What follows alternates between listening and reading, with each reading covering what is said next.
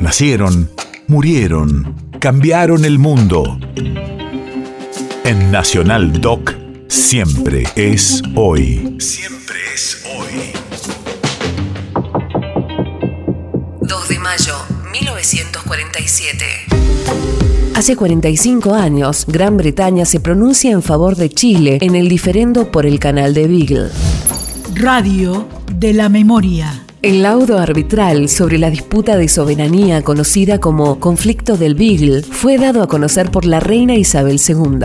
El arbitraje del gobierno británico fue solicitado por ambos países el 22 de julio de 1971, poniendo en vigencia los mecanismos acordados por ambos en el Tratado General de Arbitraje de 1902.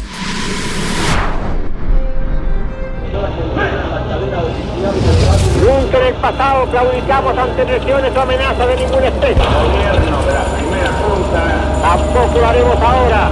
Y en el futuro, creó el elemento vital con la serenidad que nace de la razón y de la justicia. elaborar Declaración del gobierno argentino.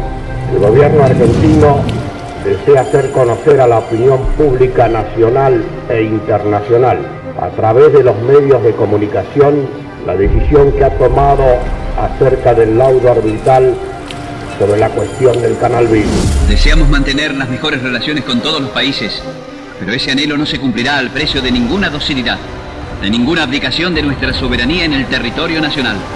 Somos pacíficos, pero no pacifistas, porque creemos que la libertad, la justicia y el derecho son los valores supremos y estamos dispuestos a luchar para alcanzarlos. Lo dijo el almirante Emilio Eduardo Macera.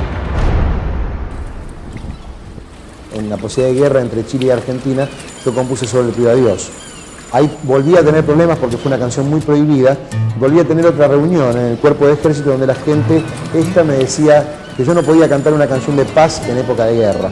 Fue una canción que la gente lo empezó a tomar como himno.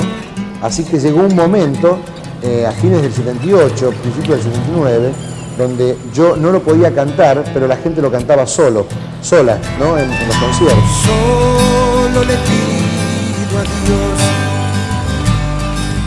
que la guerra no me sea indiferente. Es un monstruo grande y pisa fuerte toda la pobre inocencia de la gente. Es un monstruo pisa fuerte toda la pobre inocencia de la gente. País de efemérides.